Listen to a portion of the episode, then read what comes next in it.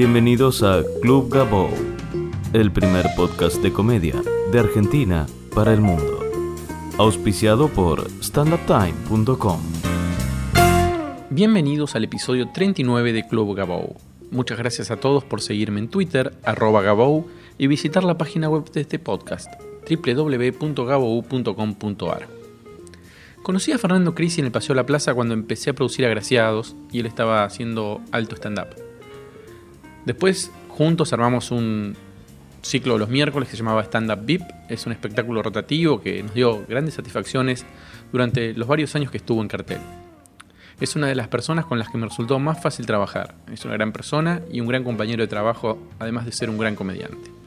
Es guionista de tele y radio, da clases de stand-up y actuó en muchísimos escenarios en todo el país, en Buenos Aires y en el conurbano.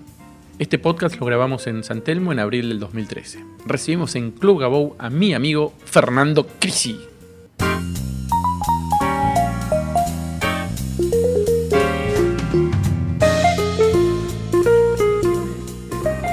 La sala tiene que ser protagonista, sí. Casi no conozco ningún. De hecho, te diría, cuando Decaban tuvo su mejor momento, creo que fue cuando eh, la sala más apoyaba el género. Yo creo que la clave es algo que escuché decir por ahí, que es que tienen que entender que somos socios. Que yo te llevo gente, eh, yo te, te, te muevo eh, el lugar. Muchas veces, el, el dos por uno, a ver, a, a mí me gusta actuar con mucha gente, pero me- lo hago más que nada porque quiero meter gente al lugar y que decir, bueno, a ver, en vez de meter 20 personas, meto 40 que consuman, que estén acá, que se, o sea, es un beneficio para los dos. La verdad que yo no cobrar la entrada, a mí no me sirve O grupón y cupón pero le sirve al lugar, o sea, yo también entiendo eso, como, como este, apoyar el lugar que me está dando este, el escenario. Eh, pero bueno, ya si vas a un lugar y, y- y como pasa en, el Paseo de la Plaza, donde no tenés ni siquiera agua en las canillas del baño para tomar, eh, es complicado, o sea, yo no pido que me regale, que me esperes con champán y frutas frescas en el camarín. Pero bueno, regálame el agua. eh, tratar de más o menos bien entendamos que esto es un negocio para los dos. Si a mí me va bien, el lugar se llena, consume y estamos todos contentos. Esa es la, la- la lógica, que no pasa en todos lados. Yo el miércoles estuve actuando eh, cerca de mi casa, en un lugar nuevo donde eh, la, la dueña se puso a hacer folletos, este, se puso a, empezó a hacer publicidad en un lugar. ¿Cómo fue? ¿Te llamaron ellos o No, me llamó uno de los chicos, este, Leandro Guzmán, que, Sí. que- que fue el que consiguió el lugar. la cena esa de los? Este, claro, un lugar este, ahí en Caballito ¿Cómo se llama el y? Hemingway. Y nada, fue Juan Barraza la primera función, Gaby. Gómez, este, estuvimos Seba Rubio y, y yo la semana pasada y hubo mucha más gente del primer miércoles al segundo y, y, y estaba muy contento porque ellos los miércoles metían 3, 4 personas y estaban preocupados porque era su negocio. El miércoles pasado hubo 40. Entonces este, se dieron cuenta que funcionaba, ¿no? O sea, que había un- una vuelta. Y estuvo buenísimo, porque la- ellos ponen una plata para los comediantes, este, más allá de que la atención es buena, y entendieron que, y, ya para la semana que viene están viendo cómo mejoraban el micrófono y las luces. O sea, eh, creo que tenemos que entender de que nosotros necesitamos lugares para actuar, pero ellos, los dueños de la sala, necesitan este, también al comediante o, o el producto o un producto para poder este, manejarlos. El Paseo de la Plaza es un ejemplo donde los miércoles no existían, hoy hay show los lunes. ¿Y, y- y por, qué, ¿No? por qué la plaza, a pesar de. A ver, pasa un fenómeno en de la Plaza que es. A pesar de que eh, somos importantes, a pesar de que el, el género, el stand-up y los comediantes sostienen varias de las salas a nivel negocio, eh, sin embargo, el trato es eh, hostil, vamos a decir la palabra. Es un trato hostil el que, el que recibimos. No es un, un trato preferencial, no es un trato este, donde uno está feliz y contento de trabajar. A mí hace muchos años que no me sucede este, sentir esa alegría que sentía al principio. Supongo que en cualquier lugar te diría lo mismo, pero ¿qué pasa? ¿Qué- ¿Estamos haciéndole algo mal a las salas? ¿Estamos dañándolas, perjudicándolas y no nos damos cuenta? No, yo creo que parte de la cosa es que hay mucho, entonces no les importa quién esté detrás, siempre y cuando les, les termine funcionando. O sea, sí pasa que hay shows que duran eh, tres semanas o dos semanas hasta que se le acabaron los amigos para poder invitar y, y el show se cae. Este, yo creo que en realidad no lo ven como, como un hecho artístico, sino como un cliente. Entonces ahí es donde no les importa. Yo veo el- este, como hay tantos en otras salas donde el- los cambian cada dos semanas ver, de, no, no, de- no. de lugar y vos decís, es muy loco porque, a ver, no es solo eso, y a mí me pasó la, la última vez donde trabajaba, que te, te hacen un cambio de horario. Un cambio de horario, más allá de, de- de- de- de que te rompe las pelotas, es, tengo que hacer folletos nuevos, tengo que hacer toda cartería nueva. Yo estuve, no sé, rompiendo las bolas a un montón de gente para decirle que estoy, no sé, los viernes a las 10 y media de la noche, no los jueves a las 9 en la sala de enfrente, ¿entendés? Entonces, si yo trato de eh, usar todos mis recursos, los pocos que tengo, para decir estoy los viernes a las 10 y media acá y me lo cambian, no solo me origina un problema económico porque tengo que hacer todo de vuelta, sino que tengo que empezar a remar de vuelta todo un show distinto.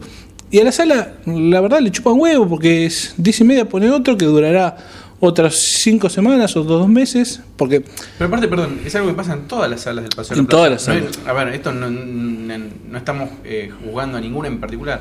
Lo que voy a tener que hacer, Fer, un día es invitar un. armar un podcast con un dueño de sala en el Paseo de la Plaza. Voy a invitar a alguno a ver si, si se copa a charlar y a explicarnos. Quizás estamos haciendo algo mal. Seguramente. eh, lo que pasa es que yo creo que lo que nos pasa a nosotros le pasó a las bandas de rock, eh, le pasó a, a cualquiera que quiera buscar un, un escenario para actuar. O sea, No, pero pasa, perdón, pero pasa que uno va, como fuiste vos el otro día a este lugar, o vas a otras salas, en otros lugares de la ciudad, y el trato es excelente. Realmente te hacen sentir como en tu casa.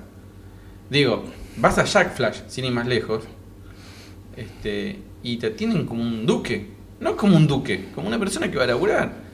Entonces, eh, ¿qué estamos haciendo mal? Que en los lugares donde generamos nosotros, el trato es tan distinto a otras salas.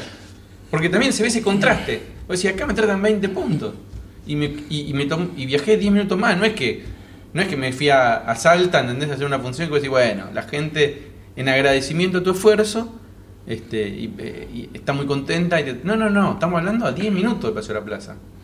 Sí, creo que también puede tener que ver con, con el híbrido que estamos todavía en este momento con, con el género, ¿no? O sea, mucha gente que arranca, que, que, que- se ha potenciado muchísimo, este, otra gente que hace rato que, que está y hay gente que está en el medio, eh, y lo que por ahí originó es que para algunos no les parezca todavía un género serio o algo que esté afianzado, entonces lo toman como algo más. Digamos, calculo que han, tenido millones de malas experiencias también los dueños de la sala, con un montón de gente que este, les significa que eh, exactamente lo mismo, ¿entendés? O sea, eh, vos, yo o, o el pibe que recién arranca, eh, para el, el dueño de la sala por ahí le significa lo mismo, porque está desencantado, porque tuvo malas experiencias y porque no, no cree.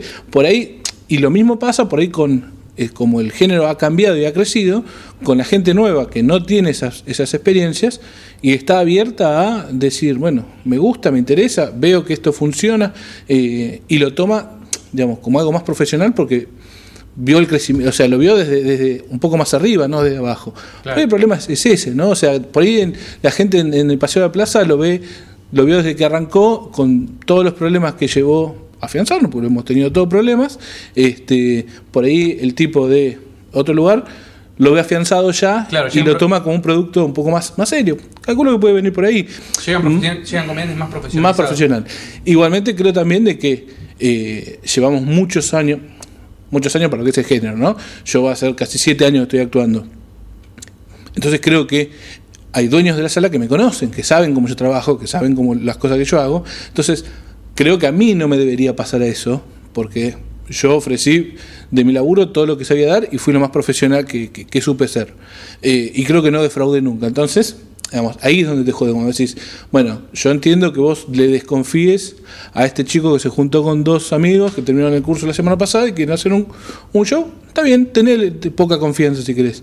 Pero el tipo que viene trabajando este, desde hace tiempo, y bueno, si viene Martín Pugliese, eh, la verdad es que Vos no podés decirle, bueno, mira, me fijo si tengo un horario, qué sé yo, bueno, tengo un jueves a la tarde, fíjate si te sirve, o sea, me parece que no, ¿entendés? O sea, me parece que pasan esas cosas.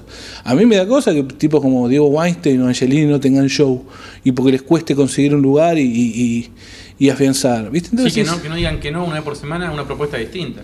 ¿Entendés? O sea, me, me, mejor porque, bueno, si ellos que son referentes, que tienen mucho más tiempo trabajando, que, que, son conocidos, no lo consiguen, ¿qué me queda para mí que estoy en el medio? ¿Viste? Ese es el problema. Sí, a veces cuesta también, a ver, acá hay un, una autocrítica que puedo hacer, eh, hay como varias aristas en lo que decís. Yo entiendo que, que a mí me gustaría que a Diego, a Angelini, a vos, a, a Seba Fernández, a un montón de comediantes hiper talentosos y profesionales que están, que podrían estar llenando salas, no le lleguen propuestas toda la semana, también eh, creo que tiene que haber una, una, proactividad por parte del comediante para que eso suceda. A ver, a mí eh, no es mucha la gente que me llama tampoco para trabajar en salas, sin embargo, me llaman de algunas, algunas las genero. Este, uno tiene que ir armando el camino. A mí me hubiera gustado tener este podcast en una radio, eh, que, pero bueno, eso no sucede. Mientras tanto, ¿qué hago? Y hago el podcast acá y comparto mi mensaje y lo que yo quiero compartir desde este espacio, que lo genero yo. Hago todo, desde la, boludeta de ir a grabar, digamos, de armar el estudio, eh, editar, eh, subirlo, o sea, me dio una manito, una manito, me dio una mano eh, Pablo Molinari con, con las locuciones y con algunas cuestiones de hosting y bla, bla, bla, pero después lo hago todo solo. Y, y bueno, y a, veces no sé en qué punto por ahí esperaría que, los comediantes también salgan a buscar salas y a generar espacio. Nos contaba Ramón Guamá que gran parte de los lugares que él maneja en España fueron de comediantes que, che, tengo tal lugar, te lo doy, manejalo. Y después, bueno, ese comediante también él lo tiene más en cuenta a la hora de programar el lugar. Pero los comediantes también le traen lugares. Entonces es una cadena, me parece, de cosas que tienen que pasar que no están pasando. Sí, sí, sí, yo creo que, tiene que ver con eso.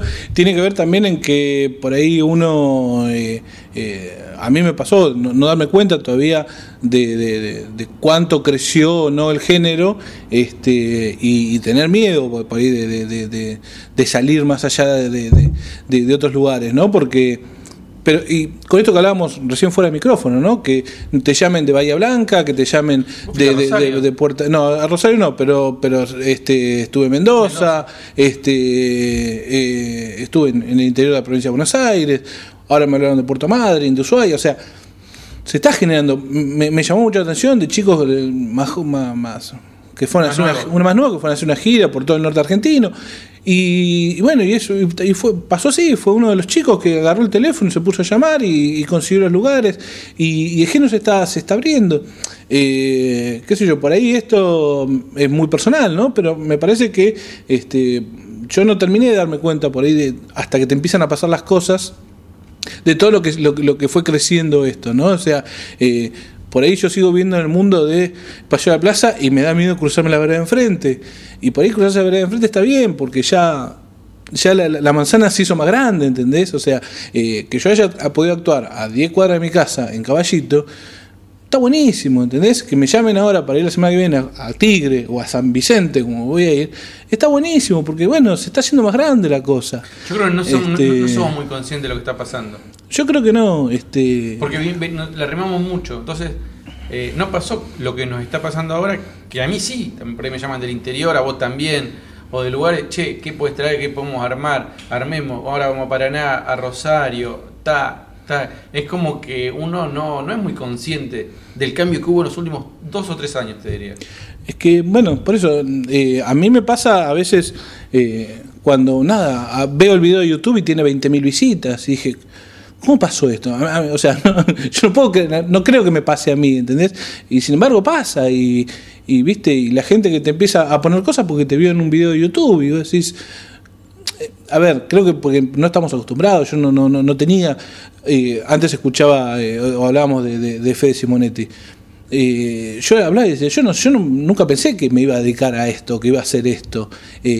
Yo escribí, los días estaba haciendo memoria con unos amigos, este, las primeras cosas de humor las escribí en el año 90, ¿entendés? Me puse a escribir para un diario en Santa Fe una tira cómica y escribí una obra de teatro en el 92. Este, o sea, yo vengo, vengo escribiendo humor desde hace muchísimo tiempo, pero de ahí a subirme al escenario y hacerlo y- que sea mi segunda forma de vida, porque todavía no puedo vivir de esto, pero este, pero sí he vivido de escribir humor para, para, para otra gente.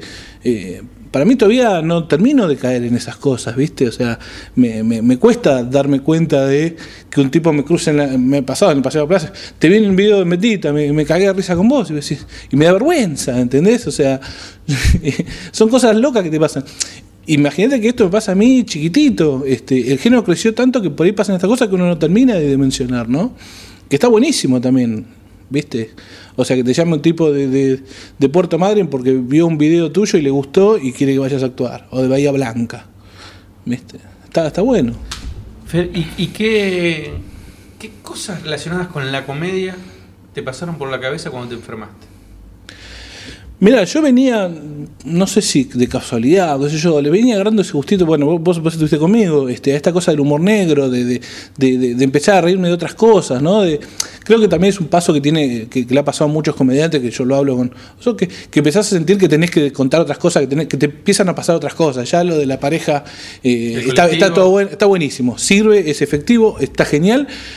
Pero a vos te empiezan a pasar otras cosas. A mí empezó a pegar con el humor negro que siempre me divirtió y bueno, y, y surgió estas cosas cuando yo me enfermo, este, que, que, que, que me dicen, mira, tenés, loco, tenés un linfoma.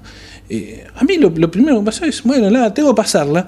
Pero día me salió un chiste, ¿entendés? O sea, fue muy loco. Y vos, me acuerdo que me puteaste inclusive, porque yo lo puse en Facebook, que puse el 17 de julio, este, eh, me encontraron un linfoma, es de cáncer, y, vos me puteaste. Y a mí lo primero que me salió fue un chiste, ¿entendés? O sea, yo entré a la sala de operaciones para hacerme la primera biopsia haciendo chistes, y me fui haciendo chistes. También sé que es como un escudo, ¿no? O sea, me pasa. Hoy, hoy que estoy curado, ya toda esa cosa graciosa no, no la tengo tanto. Tengo, me volvió todo el cagazo, ¿no? De, de, de, de, de sentarme y decir, va, boludo, estuve. eh, se pudo haber complicado, ¿no? Eh, ¿Y crees que la comedia te ayudó? sí, totalmente. A- a- más allá del escudo. Total, mira, eh, vuelvo a Fede, a Fede. Fede decía el otro día, yo subo al escenario y soy feliz. A mí me pasa lo mismo. Yo he estado eh, enfermo, de enfermedad normal, estar con gripe, con dolor de cabeza, con dolor de muela, y cruzar la cortinita así y del otro lado ser otro tipo. Y me subí con cáncer a hacer, a hacer un show, ¿entendés? Y, y yo era el tipo más feliz del planeta ahí arriba, y no tenía ningún problema, ¿entendés? Y, y- y estado, cuando yo subí a hacer material de cáncer, y vos me mirabas con cara de decir, te quiero matar. Pero yo, está bien, es una cosa de catarsis también, ¿no? Pero a mí me servía hacer eso, ¿entendés? Y a mí me divierte. Y, y encontré otra cosa, a mí me divierte provocar. Me- me- me- a ver, este, y lo voy haciendo a, a rato. A mí me divierte mucho ver la cara de, de- asco de una, de una mina cuando canto lo de Arjona y digo, te chorrea la babosa. Y lo cambié a propósito porque me salió un día y no puedo. so- me encanta ver la cara de asco de la mina, pero me encanta ver que se rían, porque, a ver, también se tienen que reír, obviamente, si no, no sirve. Este, pero me, me- me pasa de. Este, con estas cosas de presentador, de contar chistes para que la gente entienda qué es el stand-up, de tener un chiste boludo y el segundo chiste, hablar de incesto, ¿entendés?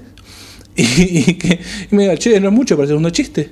Y no sé si es mucho, pero yo lo que, quiero es que la gente pasó a reírse el chiste boludo a que se quede congelada porque este chabón está hablando de que se lo culiaba el tío, ¿entendés?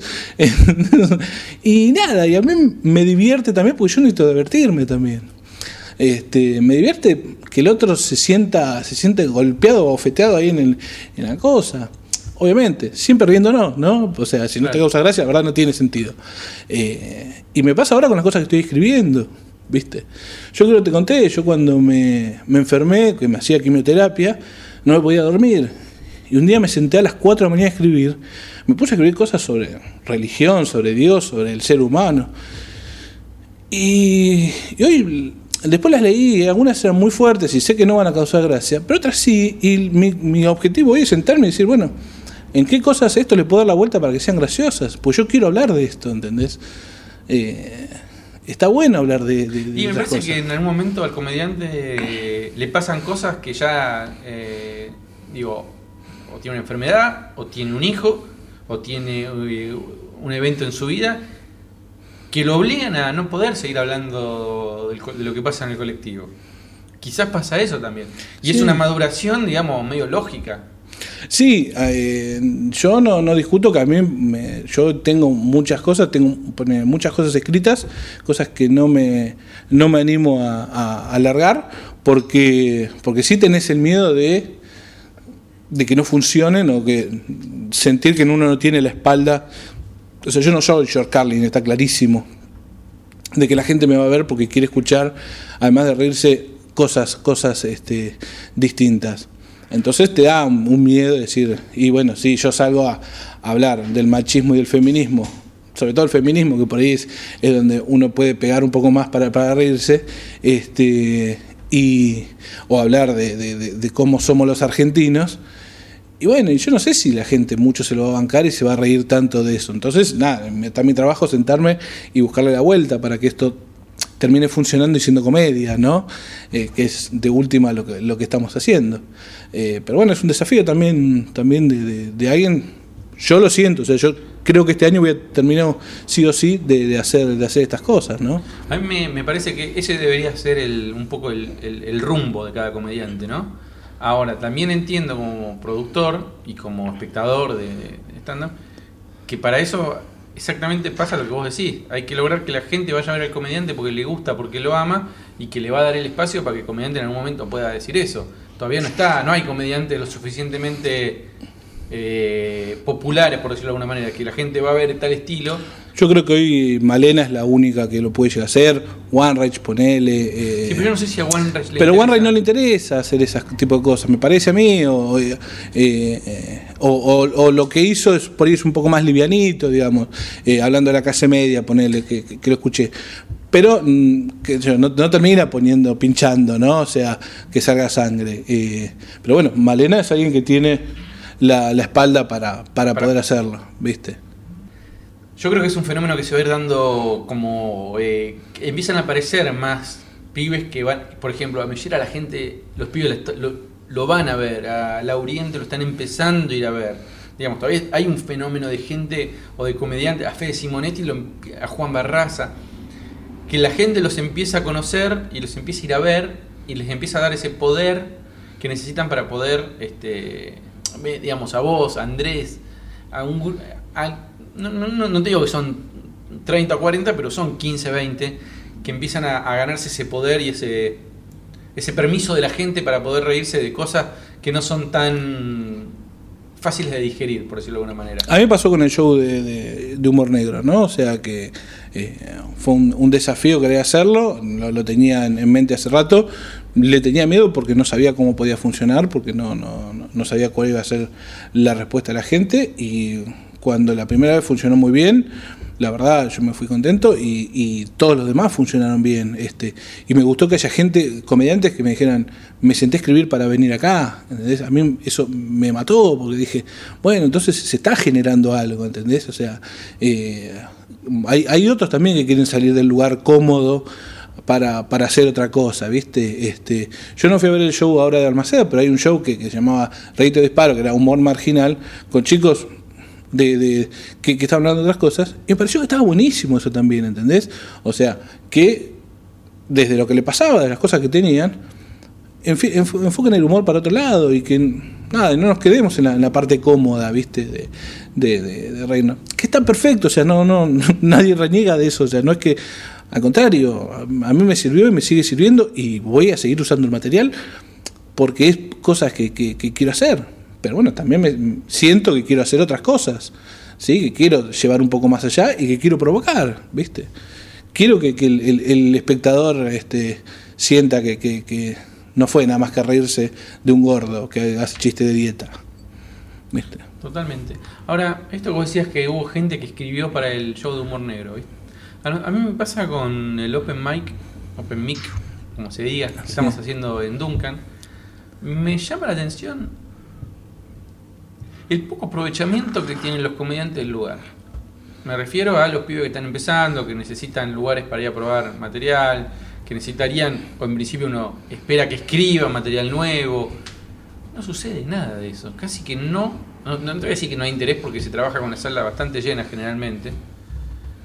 Eh, pero noto un cierto eh, desinterés por estos espacios. ¿Vos ¿Por qué crees que pasa esto? ¿Cuál es tu teoría? Yo creo que, que en realidad es que, a ver, por ahí nosotros le ponemos demasiado también, este, porque creo que, a ver, a veces yo cuando hablo de esta cosa parece que estuviéramos hablando de dos viejos chotos que es en mi época, ¿no? Este es un, eh, perdón, perdón. Lo que yo estoy escuchando hasta ahora es un podcast de dos gordos resentidos tirando mierda para todos lados. Pero, eh, pero lo que nos pasó, lo, lo que, a, a mí me costaba un huevo conseguir un lugar para ir a actuar, ¿entendés? O sea, este, íbamos a pedir casi de rodillas este, un, un espacio para poder actuar. Y nosotros empezamos a actuar con Emilio González en un cine, lo que era un cine porno hasta un mes anterior, ¿entendés? Y estábamos actuando ahí, y, estaba, y le pusimos los huevos. y- hoy lo que te pasa es esto, digamos, que hay un montón de gente, entonces algunos lo toman con más seriedad y por ahí no con la misma seriedad que nosotros pretendemos que se tome. Te pasa con pibes, pibes y estoy hablando como novatos, ¿no? O sea, porque hay de, de todo, pero que luego te pones a hablar y decís, ¿y pero lo viste a Celsi? No. Y a Angelini no, y a Rocco no, y, y a Barraza no, y, y- pero flaco, tenés que empezar a ver stand-up, o sea, con tener cinco minutos eh, no te va a alcanzar para, para, por menos si querés seguir, si esto es para hacerlo durante dos meses, para reírte con tus amigos, genial, buenísimo. Pero si vos querés seguir con esto, empezá a ver comedia. O sea, a mí, yo crecí muchísimo viendo a los demás. Yo veía a Celsi y, y me acuerdo la primera vez que vi a Celsi, dije, yo me quiero divertir como se divierte ese tipo arriba del escenario. O sea, y me costó un huevo llegar a empezar a reírme de mis propios chistes y estar relajado. Y, pero yo quería reírme como se reía Celsi de sus propios chistes, ¿entendés? Eh, yo te- sentía eso. Yo, el día que vi a Edizar, me morí. Yo cuando dije, este tipo está manejando 15.000 personas y está solo desamparado en un escenario vacío con un vaso de agua. No puedo creer. Yo, yo sentía que no podía hacer nunca. Está bien, nunca actué con- para 15.000 personas. Y como vengo, no creo que lo haga tampoco. Pero, pero no importa. Pero digamos, este, la sensación de, estar solo arriba del escenario, digamos, para mí haber hecho un unipersonal fue todo un desafío. ¿Entendés? Y, yo me, me- me propuse decir, bueno, yo quiero hoy tener 15 minutos buenos, tener 40, tener una hora, y ahora sí lo hago. ¿Entendés? Pero son objetivos que pongo yo, porque a mí me gusta manejarme así, porque por ahí tengo también el vicio de, mi otro laburo, de producir y cosas yo, y que me gusta tener todo, todo ordenado y soy, soy un psicótico con mi trabajo. Este, y nada, estoy así, por ahí uno tiene expectativas que los demás no tienen. ¿Viste? Este, y por ahí uno está esperando y dice, bueno, este lugar tiene que funcionar para que venga el programa material y no, y no pasa. Te pasa de cuando hacíamos PIP, pibes que llegaban tarde, pibes que no, no podían respetar hacer cinco minutos. Yo creo que no, Este- no, no, Y si no vas por lo básico, ¿viste? no entienden el esfuerzo y el trabajo que uno hace cuando genera espacio para comediantes nuevos. De hecho, cuando mejor me parece funcionó Stand Up VIP fue en la última etapa que lo hicimos realmente VIP, que venían buenos comediantes, profesionales me refiero, digamos, siempre fueron en general buenos. Cuando eh, fue un gran momento del show, me parece. Eh, tuvieron, tuvieron otros aspectos, pero digo, a nivel convocatoria, a nivel show fueron los mejores. Mira, mi, mi- cada vez que alguien me preguntaba cómo iba a vivir, yo le decía, mira, yo estoy contentísimo porque están saliendo shows increíbles. Bueno, no, no- después tenemos el otro problema, que es eh, el 90% de nosotros, como decíamos antes, no somos conocidos, no nos convocamos. Al tipo que va al Paseo de la Plaza le da lo mismo ver VIP que ver otro show. Entonces, y me ha pasado, es decir, yo tengo, tengo acá adentro a Sebastián Fernández y a Martín Rocco, y el show de enfrente estaba lleno y yo tenía 40 personas. Y yo no puedo echar la culpa a la gente, porque la gente no tiene por qué saber quién es Fernando Crisi, este, el que está actuando. No tiene por qué saber quién es Sebastián Fernández. Por ahí, Rocco, bueno, qué sé yo. Pero la Pero verdad no es tiene que obligación, no no tiene tiene obligación, este, ¿entendés?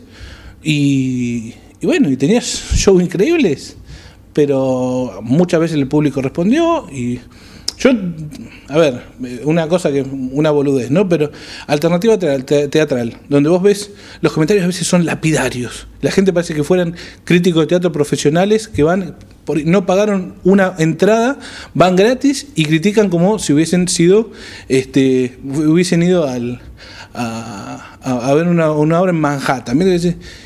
Y nosotros tenemos buenas críticas. Nosotros creo que de ponerle 80 críticas tenemos, hemos tenido dos malas.